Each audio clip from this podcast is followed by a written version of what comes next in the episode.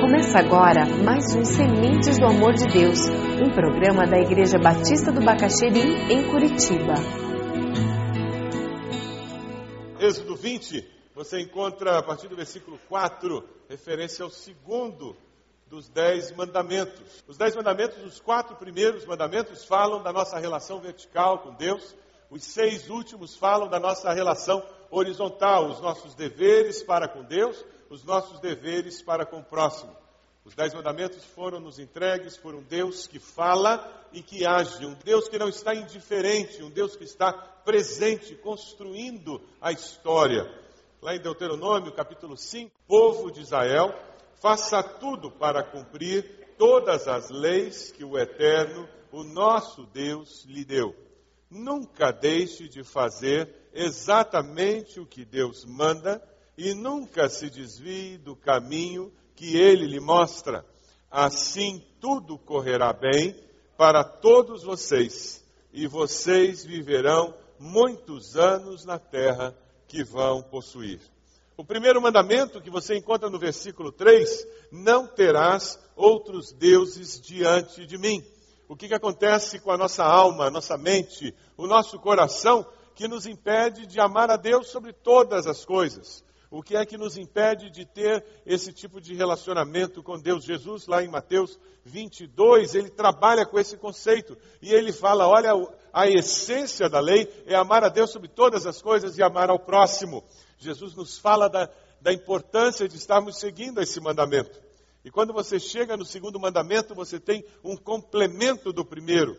Se no primeiro mandamento diz não terás outros deuses diante de mim, no segundo mandamento, ali no versículo 4, nós encontramos não farás para ti nenhum ídolo, nenhuma imagem de qualquer coisa no céu, na terra ou nas águas debaixo da terra. Não te prostrarás diante deles, nem lhes prestarás culto, porque eu, o Senhor, o teu Deus, sou Deus zeloso, que castiga os filhos pelos pecados de seus pais até a terceira e quarta geração daqueles que me desprezam, mas trato com bondade até mil gerações aos que me amam e obedecem aos meus mandamentos. Uma descrição detalhada de idolatria poderia ser esperar uma ação sobrenatural de algo que representa uma realidade maior ou que é considerado supersticiosamente algo capaz de atuar na história. Vou repetir. Idolatria é esperar uma ação sobrenatural de algo que representa uma realidade maior, ou que é considerado supersticiosamente algo capaz de atuar na história. De uma maneira resumida, idolatria é conferir poderes a um objeto, a uma ideia, a uma pessoa, é conferir poderes sobrenaturais a alguma coisa que não tem poderes sobrenaturais. Idolatria é olhar para uma imagem de pedra, de madeira, uma imagem de gesso e acreditar que ela vai ouvir minhas orações. Idolatria é colocar na, na pessoa de um filho a capacidade de ser o centro da minha existência e a fonte de alegria.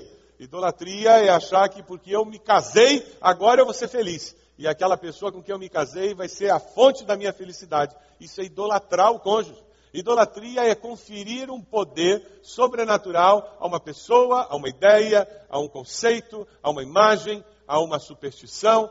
Você gera uma expectativa sobrenatural em alguém ou alguma coisa quando isso não existe. Existem três manifestações básicas de idolatria. A primeira delas é a mais simples, é a mais fácil de ser associada com a idolatria, é uma estátua. Você faz uma estátua e você adora aquela estátua. Milhões de deuses na, na Índia, você tem Buda, você acende lá um incenso e alguns vão dizer, ah, ninguém está adorando Buda, mas é isso que a pessoa está fazendo. Ela transfere para aquela imagem, ela transfere para aquela, aquela imagem que tem em casa um poder sobrenatural de receber aquele incenso, de receber aquela oração, aquela prece. É uma forma simples de idolatria.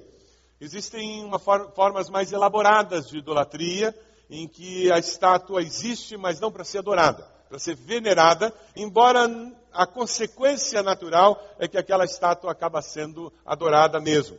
É o caso da Igreja Católica Romana. Na teologia oficial da Igreja Católica Romana, não existe adoração de ídolos, existe veneração.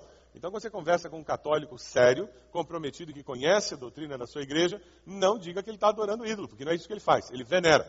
A ideia é você ter a imagem de Maria, dos apóstolos, e você ser lembrado das virtudes cristãs daquelas pessoas através da imagem. É esse o conceito básico, que aquelas imagens vão ajudar você a ser relembrado das virtudes cristãs daquelas pessoas, e assim você vai ser estimulado a ter as mesmas virtudes cristãs. O que acontece é que nós, seres humanos, temos uma tendência incrível de transformar o símbolo no objeto que ele simboliza.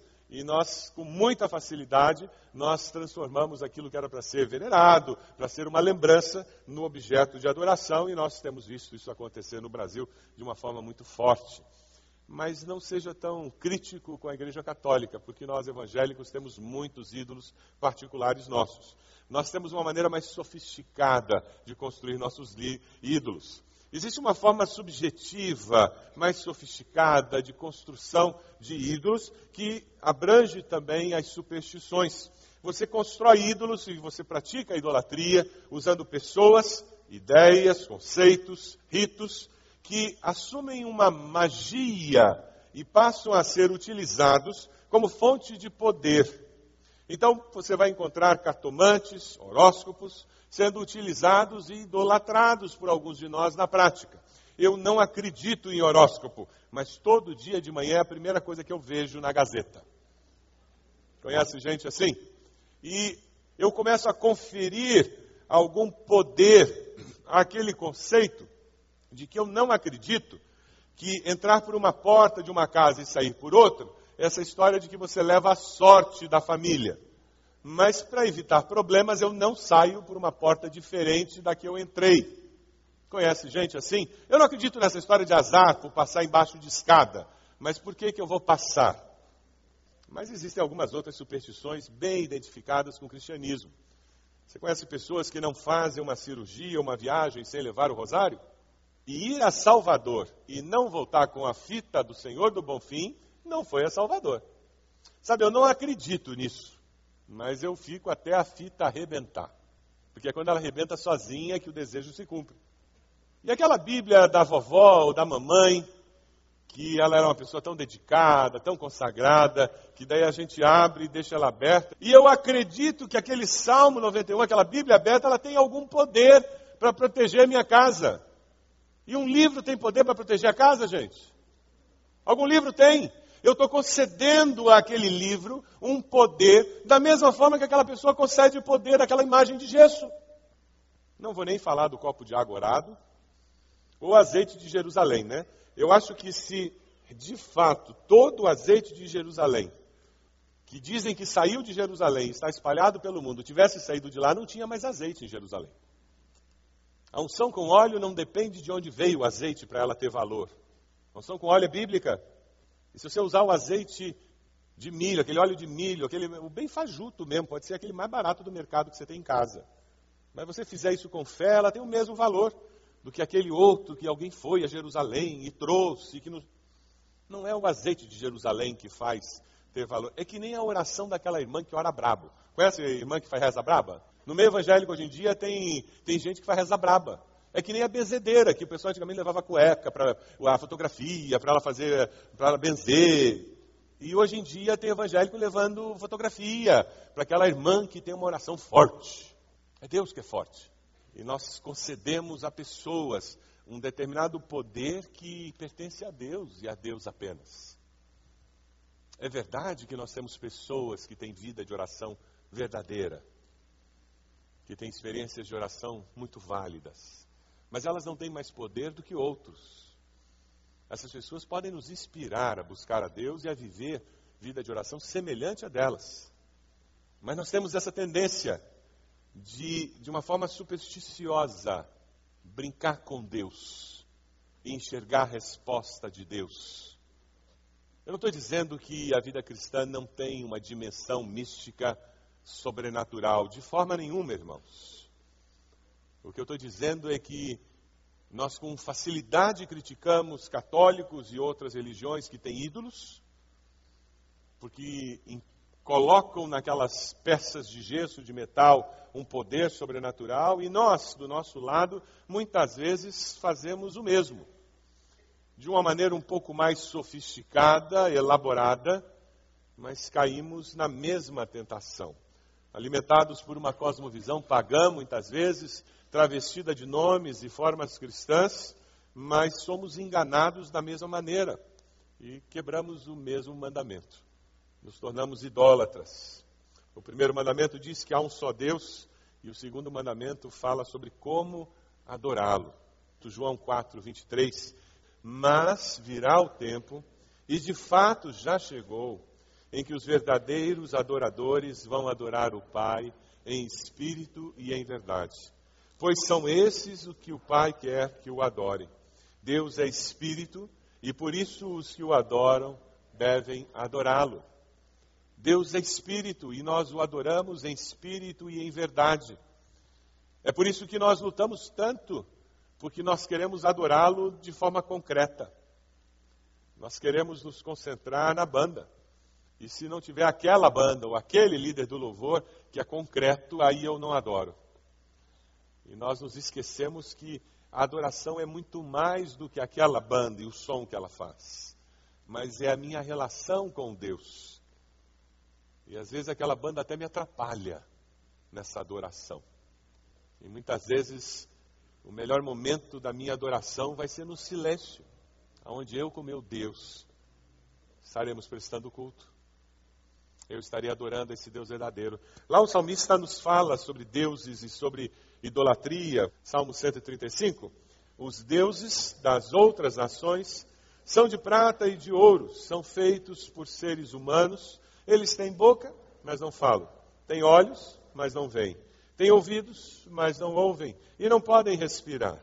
Que fiquem iguais a esses ídolos, àqueles que os fazem e também os que confiam neles. Os versos 4 e 5, lá em Êxodo 20, de uma forma muito clara e simples, o Senhor nos alerta para o perigo de fazermos ídolos semelhantes às coisas do céu, debaixo da terra, às águas. Não temos nada parecido com o que existe. E o versículo 5 diz: Olha, e não se prostre diante deles, não preste culto, porque essas coisas são limitadas demais. O primeiro mandamento elimina a adoração a outros deuses, e o segundo elimina o ter imagens para receber honra e reverência. Os judeus levam muito a sério isso até hoje. Não tem imagens nem pinturas. No começo da igreja cristã, nós tivemos um grande cisma, uma grande divisão por causa de imagens. A igreja de Roma começa a adotar as imagens e a igreja oriental, ela se recusa a adotar as imagens e ela diz: no máximo nós aceitamos pinturas, os ícones. E surge a igreja ortodoxa oriental, e até hoje eles têm apenas pinturas. E no meio de tudo isso, você tem um grupo menor de dissidentes, aonde vem os anabatistas e outros movimentos que dizem nem imagens, nem pinturas. Nós não aceitamos nada disso como judeus, porque isso quebra o segundo mandamento. Nós queremos adorar a Deus em espírito e em verdade. Como nós precisamos ter cuidado. Quais são os perigos do pecado da idolatria? Eu queria destacar primeiro o perigo de transferir o poder de Deus para algo menor do que o próprio Deus. Toda vez em que você transfere o poder de Deus para algo ou alguém menor do que o próprio Deus, você está quebrando o segundo mandamento. É quando você transfere o poder de Deus para aquele irmão de oração poderosa, aquele pastor que é mais poderoso do que você, aquele missionário, aquelas superstições, sendo elas cristãs ou pagãs, que dominam a sua vida e determinam o seu comportamento. A idolatria só tem lugar no nosso coração quando Deus verdadeiro não está lá. Quando a sua comunhão com Deus verdadeiro não é verdadeira, tem espaço para crescer ídolo. Você só se acostuma com o falso porque o verdadeiro não tem lugar. E começa de uma forma tão inocente essa substituição. Sabe que nem quando você começa a comprar CD pirata. A primeira vez alguém te emprestou o DVD pirata. E o filme era bom.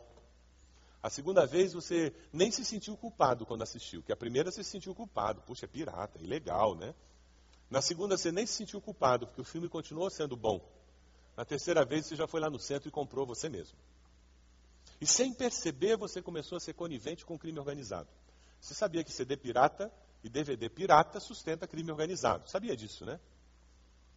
Então, quando você assiste e compra, o que você está fazendo é sustentando o crime organizado. Bem-vindo ao clube. Ah, mas é uma gota no oceano. Eu estou falando de oceano, estou falando da tua vida, da minha vida. E da minha relação com Deus verdadeiro. E quando eu vou cedendo nessas áreas, eu começo a ceder em tudo. E as brechas vão surgindo na minha vida, e Satanás vai tendo espaço. O grande problema da, da idolatria é que nós começamos a construir, a idealizar deuses à nossa imagem e semelhança. E esse é o problema da idolatria. Os indígenas adoram árvores, astros, sol, lua.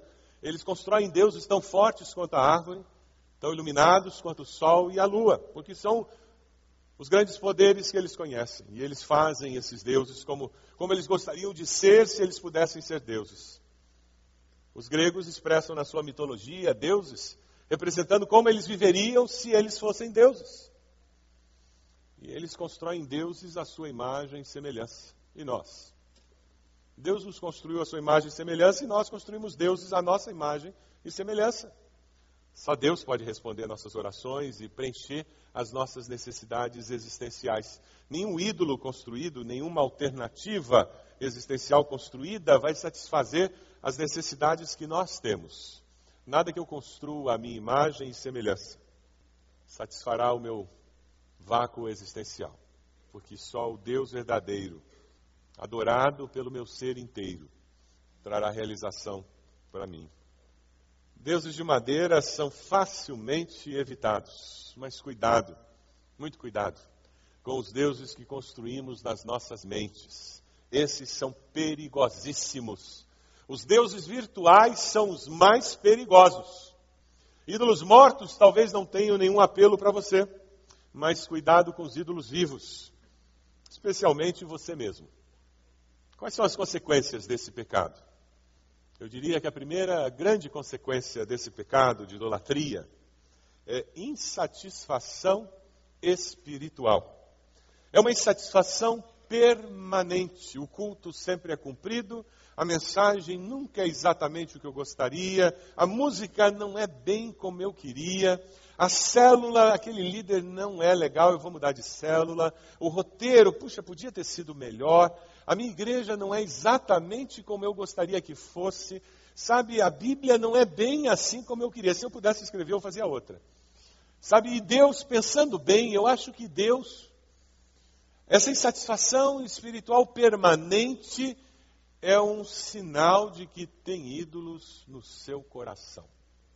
Existem altares que precisam ser destruídos no seu coração. Sintoma de idolatria é insatisfação espiritual. Porque quem está em comunhão com o Deus verdadeiro tem satisfação espiritual. Quem caminha com Deus verdadeiro, em comunhão de espírito com Deus verdadeiro, desfruta da vida abundante. As coisas podem até não ser exatamente como poderiam ou ele gostaria que fosse, mas ele está pleno, cheio da alegria do espírito, satisfeito, alimentado com o pão da vida com a sede da alma satisfeita, porque a água da vida alimenta a sua alma. 1 João 5, 20 e 21 nos diz: Sabemos também que o Filho de Deus veio e nos deu entendimento para que conheçamos aquele que é verdadeiro. E nós estamos naquele que é o verdadeiro, e seu Filho Jesus Cristo. Este é o verdadeiro Deus e a vida eterna. Filhinhos, guardem-se dos ídolos. Sabe por que, que nós temos que nos guardar de construir ídolos dentro do nosso coração, da nossa mente? Porque a segunda consequência de cairmos na idolatria é que nós somos transformados à semelhança daquilo que nós adoramos. Se nós idolatramos riquezas, nós somos transformados em pessoas gananciosas, sovinas. Se nós idolatramos poder, somos transformados em pessoas tiranas, sem escrúpulos. Felizmente, se nós idolatramos, adoramos a Cristo Jesus, a imagem de Cristo é moldada em nós. É por isso que ele tem que ser o centro da nossa existência, para que a imagem dele, o caráter dele, seja formado em nós. além da satisfação espiritual e de sermos transformados à semelhança do que nós adoramos, a terceira triste consequência desse pecado é que nós estamos nos preparando para um amargo desapontamento e uma perda irreparável, porque os idólatras não herdarão o reino dos céus. Nós não levaremos nossos ídolos conosco para a eternidade. Não trouxemos nada para esse mundo e certamente não levaremos nada. Ídolos são vazios, falsos. Seremos surpreendidos no final da vida com uma esperança falsa, uma motivação falsa para viver. Mas qual a melhor forma? Eu e você nos protegermos contra a idolatria. A primeira coisa a fazer, examinarmos-nos a nós mesmos diariamente. O salmista no Salmo 139 diz: Sonda-me, ó Deus, vê se há em mim algum caminho mau e guia-me pelo caminho eterno. Nós precisamos sondar o nosso coração permanentemente. Sabe por quê? Porque enganoso é o coração.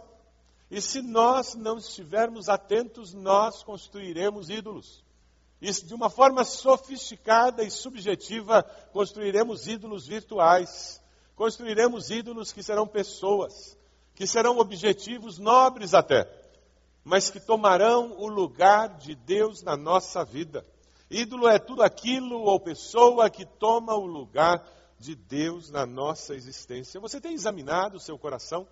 Essa é a importância de caminharmos em grupo, a importância de uma célula, de termos comunhão de fato, verdadeira na célula, porque nós podemos nos exortar uns aos outros, ajudar um ao outro, para que nós não estejamos caindo na tentação de construir ídolos nos nossos corações. É por isso que a fé cristã é uma fé comunitária. Nós precisamos uns dos outros. Além de examinarmos-nos uns aos outros, examinarmos-nos a nós mesmos o tempo todo, nós precisamos viver com amor e fidelidade crescente para com Deus. É a famosa hora silenciosa, aquele período diário lendo a Bíblia, aquele período diário orando. Parece que é pisar em cima da terra batida, mas é isso mesmo. A vida cristã é tão simples que um junior, uma criança de 9 anos, pode praticá-la. Ela é tão simples que uma pessoa sem cultura nenhuma pode praticá-la. Ela é tão profunda que a pessoa mais educada é desafiada a praticá-la e a cada dia, a cada ano, encontra algo novo e algo mais profundo na palavra do Senhor. É impressionante o desafio que Deus tem para cada um de nós e como ele vai nos proteger de cairmos na idolatria e quebrarmos esse mandamento. É o buscar ao Senhor todos os dias, em comunhão na palavra, adoração individual, com a família, adoração com os irmãos. Você tem vivido assim? Você tem buscado a Deus regularmente? Você dizer, Senhor, mais uma vez eu vou renovar meu compromisso de ter um período devocional. Mais uma vez eu vou renovar meu compromisso de ler a Bíblia todo dia. Mais uma vez eu vou renovar meu compromisso de gastar tempo em oração todo dia. Deus, mais uma vez, eu vou colocar minha Bíblia, Deus, em cima da mesa do café da manhã, para não levantar da mesa sem ter lido. Deus, eu vou levantar um pouco mais cedo, eu vou dormir um pouco mais tarde. Deus, vai ser no horário do almoço lá na empresa. Deus, vai ser no carro, eu vou chegar na empresa e antes de descer, eu vou ler tua palavra dentro do carro. Eu não sei como você vai fazer, mas tem que fazer. Alguns jovens têm baixado da internet a Bíblia em MP3 e têm ouvido a Bíblia. Algumas pessoas têm lido, outras pessoas têm colocado no computador e leem no computador. Eu não sei como você vai fazer, mas nós temos que fazer. Não existe opção se nós queremos viver uma vida cristã saudável, se nós queremos viver com o verdadeiro e não com o falso, se nós queremos experimentar a essência desse mandamento. Êxodo 20, versículo 5. Não te prostrarás diante deles, nem lhes prestarás culto, porque eu, Senhor, o teu Deus, sou Deus zeloso. Deus zeloso no hebraico é a ideia de alguém que zela ardorosamente, com muita dedicação. O resumo desse mandamento poderia ser, ser dado em uma palavra: exclusividade. O segundo mandamento nos fala de exclusividade. Nós temos um Deus que não aceita outra coisa senão exclusividade. E isso é contra a cultura. Nós vivemos num tempo em que a pluralidade é o tema da época. Todos têm a sua verdade, cada um tem a sua verdade, todos têm um, seu, um caminho para chegar a Deus. E a mensagem do Evangelho diz que Jesus é o caminho, a verdade, a vida, e ninguém vem ao Pai senão por Ele. E Deus diz: Eu sou o único, e eu quero exclusividade. Eu não quero que você tenha nenhum outro Deus no seu coração, na sua vida. Eu quero ser o centro da sua existência.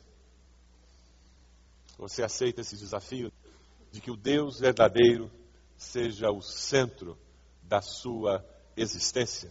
Em todas as áreas, em todos os momentos, de todas as motivações, de todas as atitudes. Tiago 1, 22 nos diz: Não se enganem, não sejam apenas ouvintes dessa mensagem, mas a ponham em prática. Não sejam apenas ouvintes dessa mensagem, mas a ponham em prática. O diabo ele tenta trabalhar sempre com o falsificado. O diabo tenta trabalhar sempre com aquilo que parece verdadeiro, mas não é. A única maneira de nos protegermos contra esses ataques do diabo, para nos levar a viver uma vida cristã falsa, com falsos deuses, é nos protegermos contra a idolatria, é cultivarmos uma vida cristã de exclusividade.